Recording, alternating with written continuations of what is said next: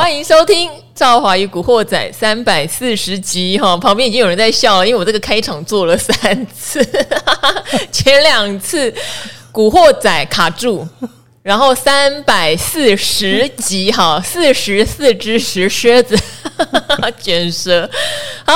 三四零哈，这个经过了一个五二零的周末，其实这个周末的资讯量是很大的，但是我想可能很多的听众朋友都只会注意到两件事，然后上个礼拜四、礼拜五大家都在讨论这个阿公 生下的孙子其实是儿子，儿子又跑去呃同婚之后意外死亡，五亿的房地产可能落入他人手中哈，这个混乱的。关系图哈，搞了两整天之后，又出现好客闹超商，对 啊，但是拜托，这两天其实有非常多的国际事件，包括昨天哈 G seven 在日本广岛已经正式的落幕了，这中间有讨论非常多的事情哦，而且大家都不是很同调了哈，例如呃，拜登总统竟然说这个美中很容易哦，就快要破冰解冻了。啊。怎么会这么乐观哈？然后那中国大陆就觉得，那你美国不要再对台湾问题有下指导棋哈。那当然，五二零还有小英总统的谈话，包括到今天哈，金管会主委黄天牧也出来信心喊话，还有就是美国要对乌克兰哈再提供新一轮的武器，这个很激怒俄罗斯，而且他们还想制裁俄罗斯的油价哇。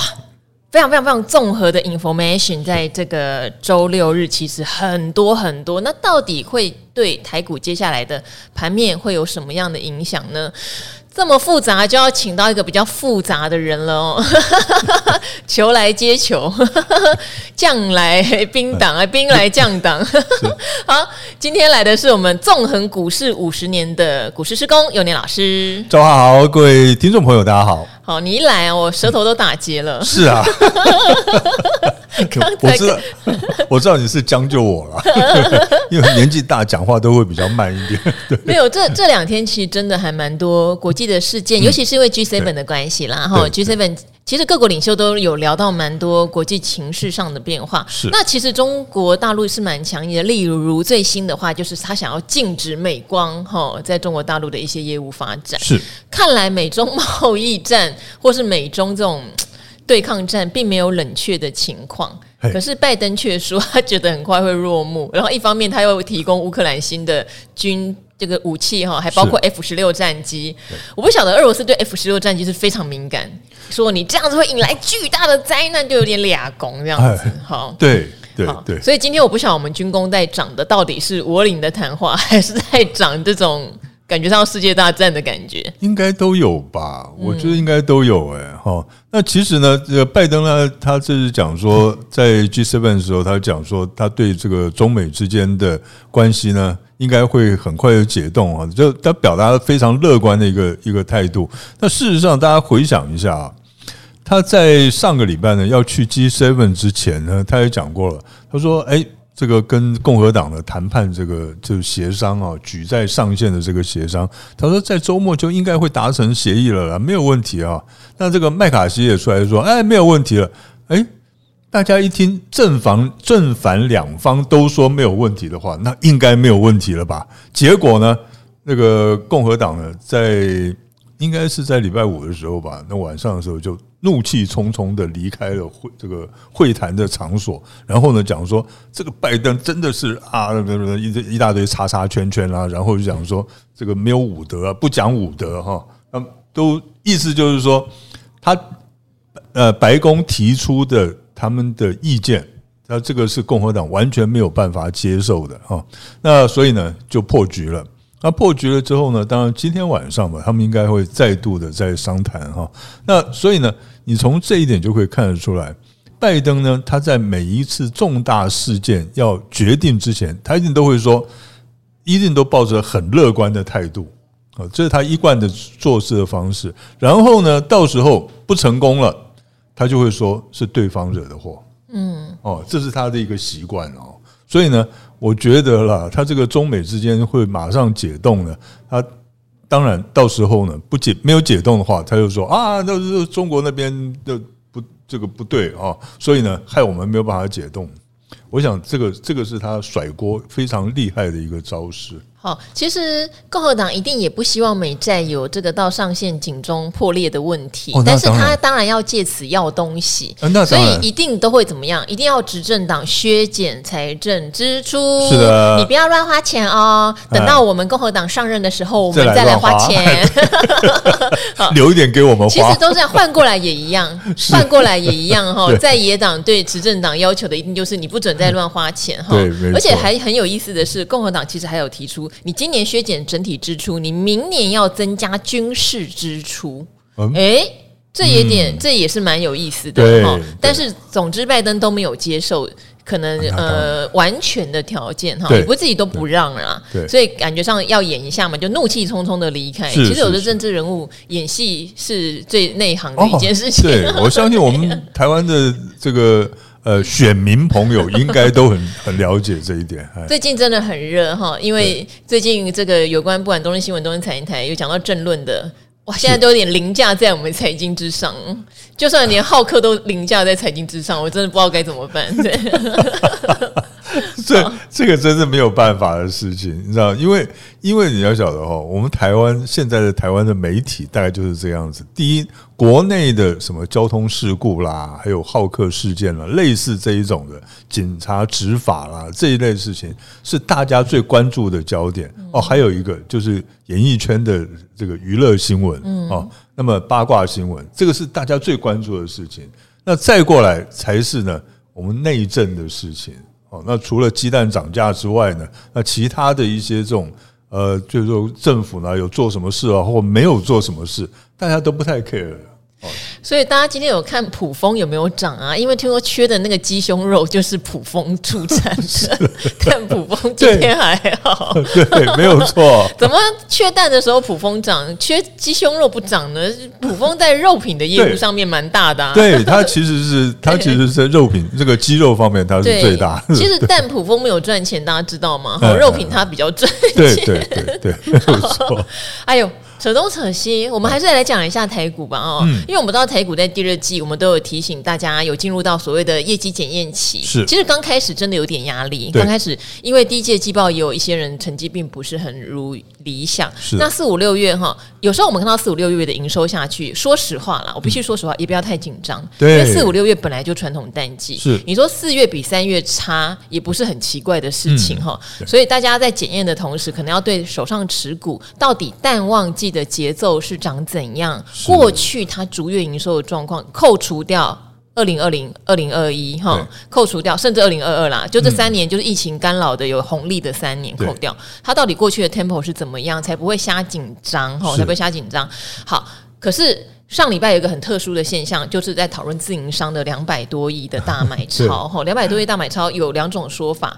那施工这边跟我对到答案也是类似的，总之有很大的。就所谓的避险，就是他放空期货的避的回补买盘，造就了上礼拜指数创破段新高。对，好，今天其实盘中又在创了破段新高，有到一六二零二。是，那到底连五红哦，嗯嗯，五个交易日是红的。是，这一波难道我们要顺利衔接上下半年都多头了吗？呃，我觉得、已经是多头了。对，对我觉得这个其实还是有待观察、欸。哎。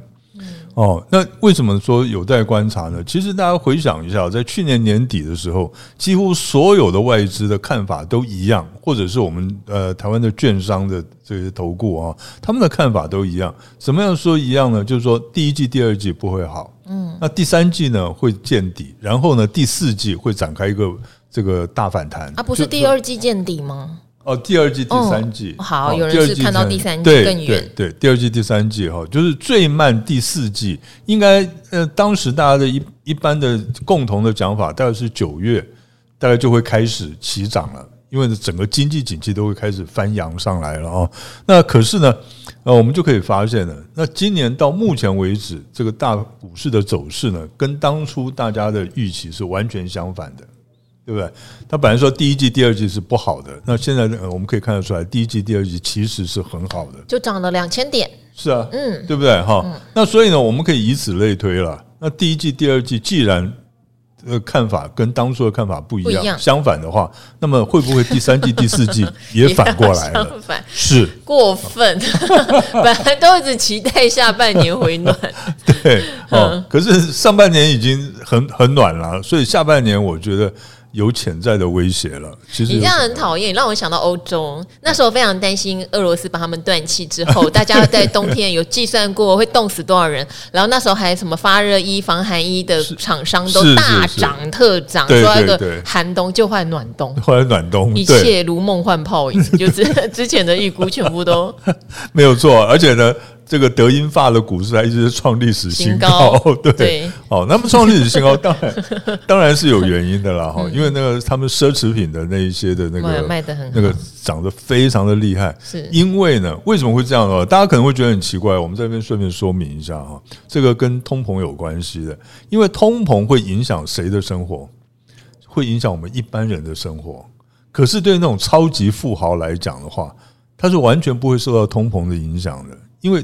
因为日常生活的费用占他们的所有的支出里面只是一小部分而已，哦，所以呢，你通膨物价上涨，譬如说鸡蛋涨价了，鸡胸肉涨价了，跟他有什么关系？没有关系啊，对不对？那反而会激刺激他们去买这种奢侈品的这种欲望。为什么？因为奢侈品全部都是限量产品的，都是限量产品，而且呢，在涨价的过程之中呢，因为你今天不买。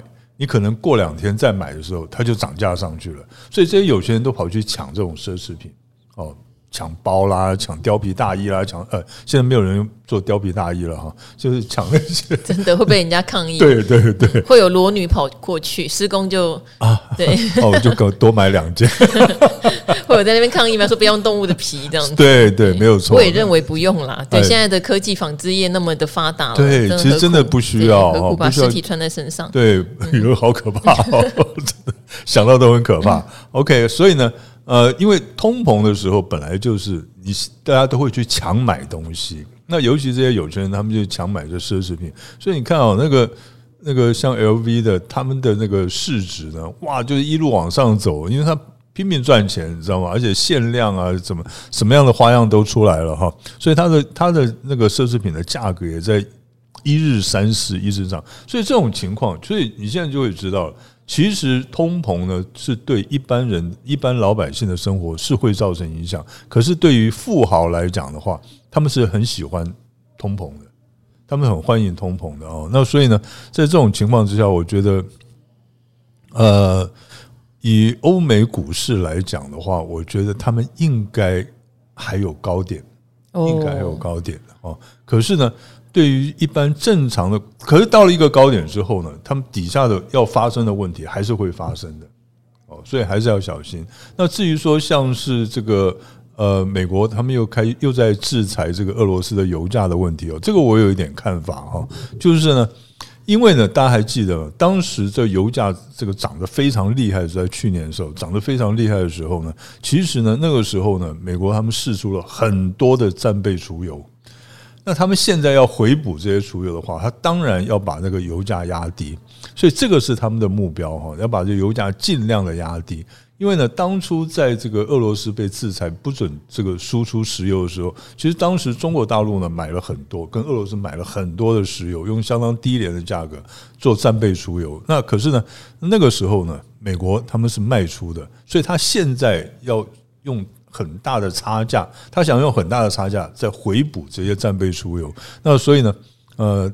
我们可以预见得到将来了，他们就是这个美国会极力的、会尽力的把这个油价压下来。可是呢，有个问题就是，因为我们可以看到呢，现在哈，中国、俄罗斯跟沙乌地阿拉伯，甚至于包括伊朗在内，其实这几个国家呢，几乎已经要形成一个同盟了。他们在对抗这个美国的这个，所以呢，我认为呢，到下半年以后呢，油价可能会出现很大的波动。嗯，好，油价也是跟通膨有息息相关的哈。对，如果油价压下来，当然通膨也许可以得到一点降温。再加上，说实话，很多人都觉得还是一个不景气。为什么？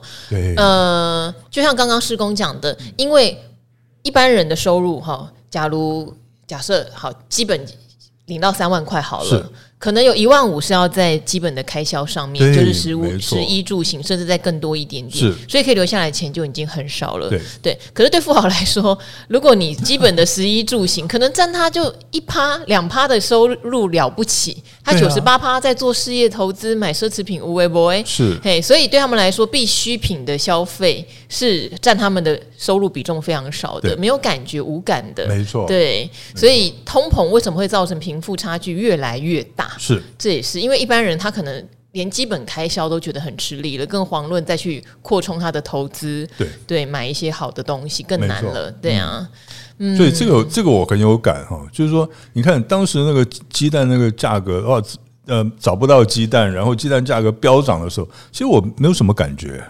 你知道吗？我知道啊，你这个出社会还不到三十岁，你就已经赚到不知道几桶金，然后再思考要提早退休的人，哦哦、不是，大家可以去听之前施工的故事，需要我打他的再跟我讲一下，啪啪。哦，不是，我是不吃啊，所以没有影响，我直接不吃，突然重复起来。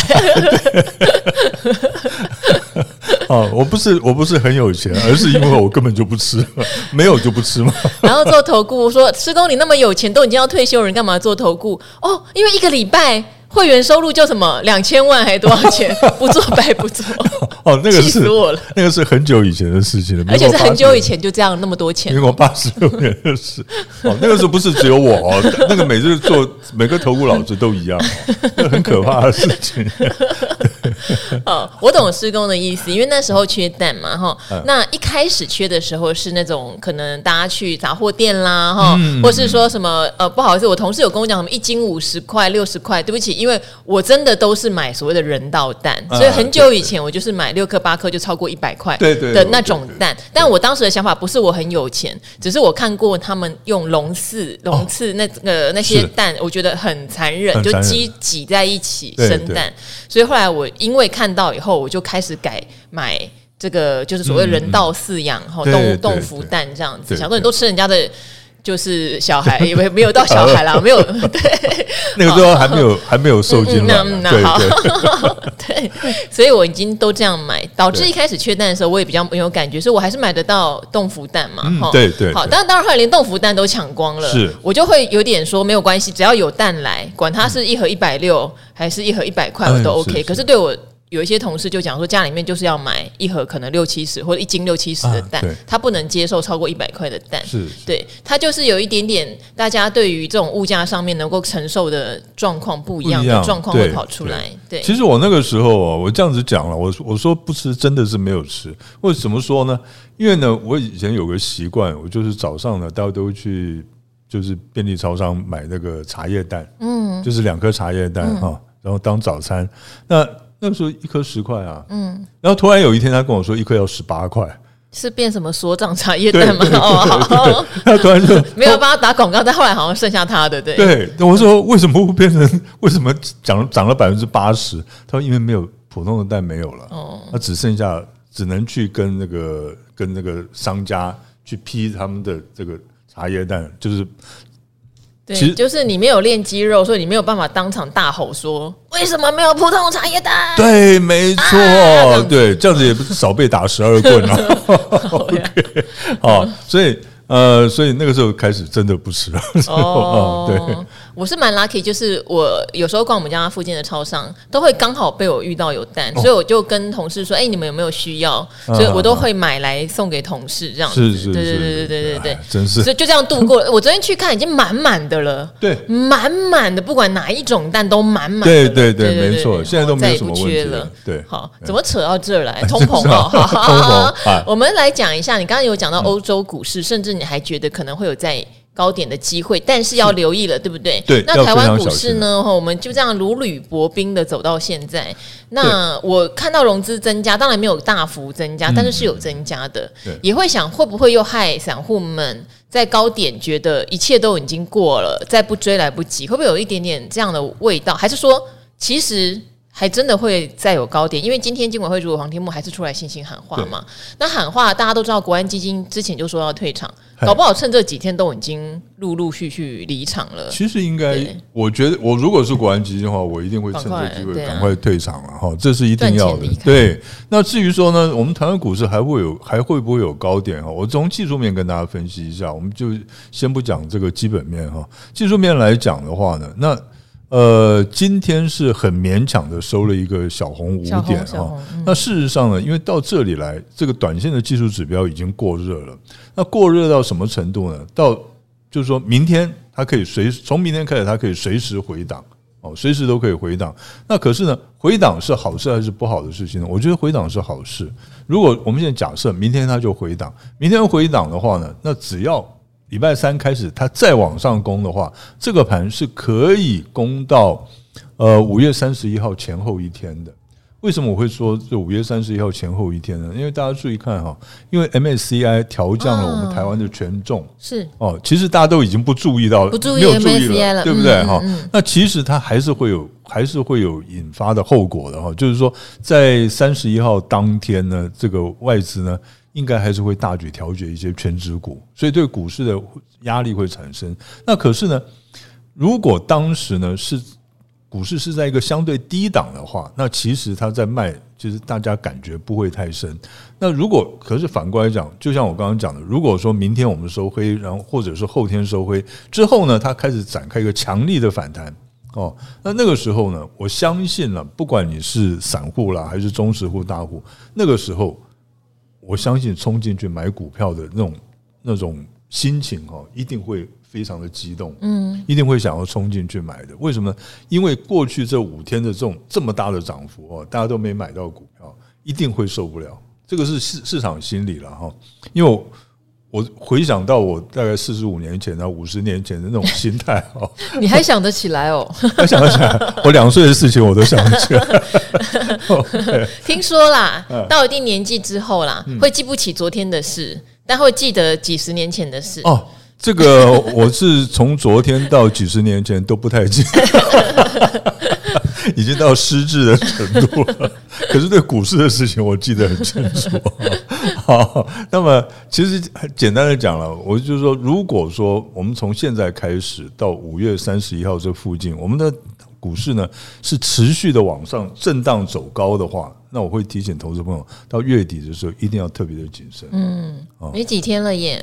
对啊，月底没几天了哈。MACI 调升或调降台股的权重，其实长期就是这段时间来是调降比较多了。对，哦，调降比调升多。我们应该连调降十四次了吧？哦，我如果没有记错，十三或十四次。只是比较多人还是会觉得它就是有一个单日，例如说尾盘会一个灌杀，对对对的一个状态。那个灌杀哈，就是我刚刚讲的。你如果是到时候呢，我们的股市是在一个相对低点的话。那你这这是一部分的那种被动型的外资哈，那种外资基金呢，他们会砍杀出来。那可是呢，主动型的这一些的外资呢，他会逢低承接，嗯，它会逢低承接来吃豆腐，所以反而有的时候呢，它会尾盘会急拉哦。所以这是两种不同的情况。可是呢，如果是你是处于相对高档的话，所以我现在比较担心的是，月底的时候呢，我们台湾股市有可能会处于一个相对高档。那到时候呢，会变成主动型的基金跟外动呃跟被动型的这个基金的外资呢，会同步杀出来，那个那那样子，这个这个大盘就会很惨烈了。嗯，对，好，希望不要下半年跟大家预测的又变相反哦，因为上半年 实在有太多的外资机构其实看的是比较保守，但是也有少部分去赌资金行情的，是是有赌对的哈，就是各家投顾，我有听到一些大家自己的操作的。呃，状况哈，还是有一些赢家，还是有一些赢家哈，在第一季、第二季大赌的，还是有一些赢家。对，好，所以。今天盘面上，你说红的是什么呢？其实政策概念股是有的哦，尤其今天重电储能哦，中心电这个是领头羊，我们都知道要 看它。我们最早最早注意到这档是纯股标的，那时候四十几块钱，而且还一直说它股价很牛，都要到六十几上不去，四十几、六十几、四十几，就就这个区间，感觉上是这样。后来过了就变成一百二了，对，没错。今天创历史新高哈，对，好，那。哎，我们常常讲这个标案类型的股票，嗯，中心电获利算是里面是相对最好的哦。对对，对，也因此，即使它是带头大哥急涨，可它本益比相对什么华晨啦，什么还是它是最低头。对，它是一家本益比目前还算是。呃，以台股平均来看，还算是合理的公司，还算合理。只是以它历史过去，嗯、都只会给它十倍、十二倍，现在当然是高很多。对对。好，我们常常在讲，不不太能够确定，好像市场好的时候，这些接到标案的储能概念，嗯、其实就会被拱上去。嗯、市场不好的时候，可能就会有本一比的缩减。是，因为他们的本益比比目前都提得蛮高的，对，所以投资人要怎么判断呢？市场热的时候，军工啦、储能啦、生技都可以再来一波，嗯，还是要怎么选？呃，我觉得还是要看那个基本面诶，你看要看基本面跟得上跟不上它的涨幅，它的股价的走势。那之前呢，哈，其实有一段时间，我不是一直在跟大家讲说，这个三大这个政策股哦，一个是这个呃。军工，一个是替代能源，嗯、再来一个是这种制药的哈，嗯、那么就是生技制药的。那这三大三大的政策概念股里面，当时我就跟大家讲说，军工我们暂时先排除在外了。哦，那个时候为什么会这样？因为我看发现很多的军工股，其实他们的基本面跟不上他们的涨幅，所以他们的那个本益比变成甚至于高达。这个几百倍的哦，这个本益比，那这个是再去追，那真的疯狂了啊！那所以我们那时候提醒大家，可是呢，你可以发现呢，其实军工股已经整理很长一段时间，就也回档蛮多了，对，蛮深了，大概平均回档超过百分之十五，到接近百分之二十了哈，大部分的股票了。那所以呢，有些股票呢，它已经回到又回到一个合理的价位了，嗯，合理的价位呢，然后我们再看呢，因为现在呢，乌克兰这边的那边的战事。好像会有一点的转变了哦，会变得有点激烈。那为什么说美国呢？他们现在又要开始呢，要供供应给这个乌克兰他们的这个军火哈？其实有个很重要的原因，就是因为呢，他这个呃，俄罗斯的他们的代打的那个那个集团，那个叫什么呃什么格纳的那个集团，那。那有个很重要的原因呢，就是因为瓦格纳集团呢，哈，这个他们这个雇佣兵的集团哈，他们的这个领导人物呢，他们已经呢觉得他们呃可能要输了这个战争。那这其实其实像是美国呢，他们是很聪明的一个国家哦，就是说你有赢的打这个把握的时候，我才支持你。你眼看着就要输了，我干嘛还要支持你？浪费军火哈。那所以呢，呃。当初看起来呢，他们是对乌克兰有一点点抱着比较保守的态度。我只我指美国了哈。那现在呢？诶，看他好像呢，赢面又起来了，所以他他再才再去支援他。那这样子一来的话，那当然俄罗斯当然会很生气了哈。这一定非常的不满，这打落水狗嘛，对不对？那所以呃，我是觉得像是他们这种夏季的。应该说，春季末夏季的这个战争有可能随时会打响，嗯，哦，所以呢，在这种这个战争方面呢，会比较激烈一点。那在这种情况之下，对我们的军工股呢，当然也会产生一些这个刺激的这效应。好，因为美国如果在增加乌克兰军援，再加上上次的高点是出现在大概五月二号附近，是就是美国有二十五家军火商来台湾，对，对，那当然也会进行一些采购，这是一定。有的。哈，因为台湾的制造武器的技术啦，根据了解，你当然不能说是什么顶尖一流，但是也还可以，是。哦，也还不错，就接代工单是没有什么。问题的对一些传统的这种军火啦，像子弹啦、炮弹啦这些东西，那是没有问题的啦。我们中科院那边都有一直在研发，是，对，没有错哈。好，不要泄露国家机密。好，所以所以回档后反而在观察哦，因为之前是本一比真的一下子拉到太高，再加上利多的消息，对，呃，曝光后果然做了一个头型下来，是，那当然就会先。觉得哎，如果因为说实话啦，很少有人在存股、存军工股的 哈。对，没错。呃，我很久很久很久以前就有买全讯嘛，大家也知道。哦、是是。那时候我提醒大家哦，极度高本一比，因为那时候获利非常的烂。嗯、今年当然获利开始有提升了。好，那施工讲几百倍真的不是盖的哦。所以它跟像所谓第三代半导体一样，嗯、当你持有它的时候，因为我看到也有人问，你持有它的时候，你要了解它就是一个超级高本一比。对，然后它是一个未来应用要扩增，它必须慢慢的把获利跟上它目前股价的一个状态。是，那你买它是有点理念，对，例如说，呃，你支持台湾的国防自治哈，你支持台湾这种飞弹技术是对，所以我就买了。可是它不可能占你资资产非常高，或是你要理解是，你绝对不可能把它当成什么存股的标的。对，对，所以它下来的时候，当然会建议，如果你是做波段的人，你不像我只是买一个放在那边当做纪念品的，你可能就要闪一下。但它跌下来一段时间之后，就可以重新来评估了，看一下它四五六七月到底接到标案呈现在它的财报上的状况怎么样，嗯，看一下世界的局势怎么样。是对，那明年。假设美国又在增加国防预算，台湾如果也跟进的话，那当然又会在一年的好光景。是对，对，没有错。嗯，它跟政府支出还是蛮息息相关的。那当然，那当然。好，那最后来回答一个问题，因为这个问题其实我们之前有回答过，就是纯股族如何节税。哦、因为在呃三四月的时候，赵华就就这个议题有问过好几个达人哈，然后甚至国税局，大家还记得吗？国税局的中区的局长有来上赵华的节目，还被我拷问了这一题哈。当然，国税局的回答会比较中规中矩啦，他们会认为这样想好了，我们为什么要领鼓励？一开始我也是用很。很股民的心情问他说：“我在长期存股，哎，那为什么你股利要给我课税？你不鼓励，就是你不鼓励我领鼓励吗？” 好，但是他的意思是，你要想，像我们今天存股，就是把自己当公司的股东，嗯，鼓励其实就是公司赚钱了分红给股东的意思，哈。那所有的股东拿到所谓的公司的。分红一定都还是得缴所得税，是。好，大概是这样的概念。因为所得税的概念是从这个角度，对，你领到公司发给你的获利，所以你要缴所得税。是的，其实对国税局来说就是这样啊。对，好，那这三月九号哈，富旭哥来上我节目的时候也有提到，他会去买一些就是股利或债息是在海外的，因为我们有海外的免税额嘛，好像超过一百万才需要申报，但是六百七十。万以内，你都不会被课到税，对，所以都陆陆续续有回答哈。那这边他是想问说，呃，股利所得如果破百万，甚至破两百万，他觉得不划算。其实这样代表你的部位蛮大的耶，对啊，好、嗯，你的部位蛮大的。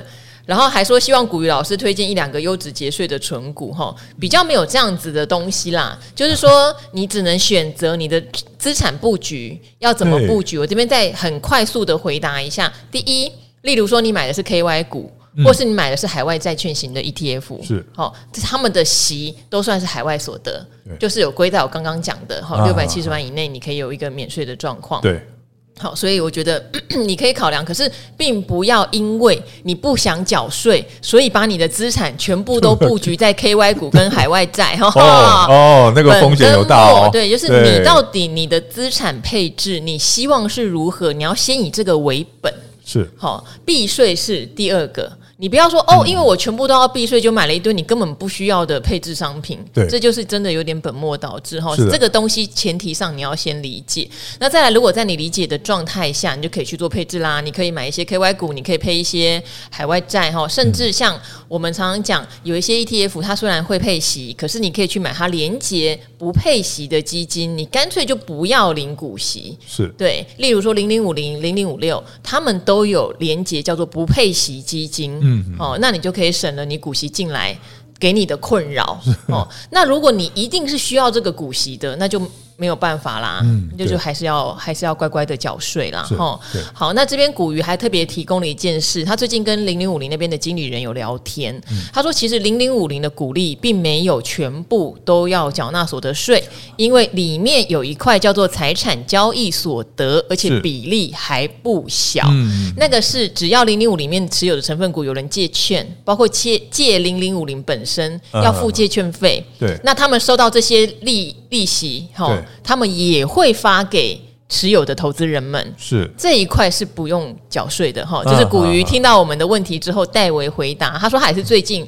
跟经理人聊天之后才知道这个比例不低，对，比例不低哈，也等于是他本来配的股息没那么多啦，是，但是大家爱借券嘛，借到后来他们有利息收入的时候会发给大家，那这一块是不用去课税，所以呢，他说如果硬要他推荐，他什么都不会推荐，他只会说遇到蓝灯买零零五零，对哈，好，这边提供给哦，这个还剩下。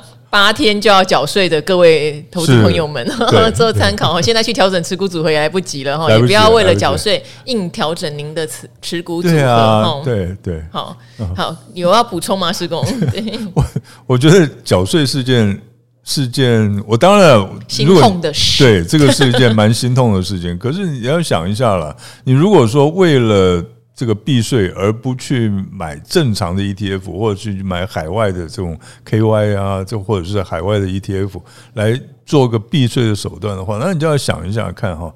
那其实像这个台湾上班族这么多哈，那每一个都是你赚了多少钱，一毛都跑不掉的要被课税，对不对哈？讲到我。的薪资的部分了，嗯、是的，啊、对，是哈，我们都一样啊哈，就是每次到五月的时候，那个脸色都不会很好看哈。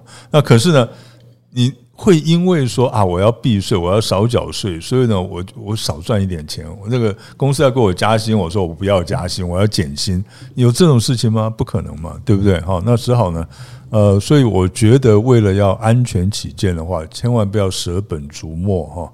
那你还是去找一些比较能帮你赚到钱的这些的这个存股的方式，对。好，那这边有个班森布恩，你有问三个问题哈，但是因为个股的问题，我觉得有点小敏感，而且可能要等适合的专家来。但是你问零零九二九的话，倒是可以推荐你，网络上真的还蛮多人去。介绍零零九二九啦，包括理财达人秀在十天前哈的节目也有零零九二九是阿格丽来讲的，所以如果你对这档 ETF 有兴趣的话，你也可以看看一下达人秀阿格丽怎么讲，有图有文有有解说，我觉得很清楚，会比我们在空中讲可能会更更让你觉得清晰。好，好，那今天的话，我们的节目就先到这边喽。OK，好，那我们就先跟古惑仔的朋友们说拜拜喽，拜拜，拜拜。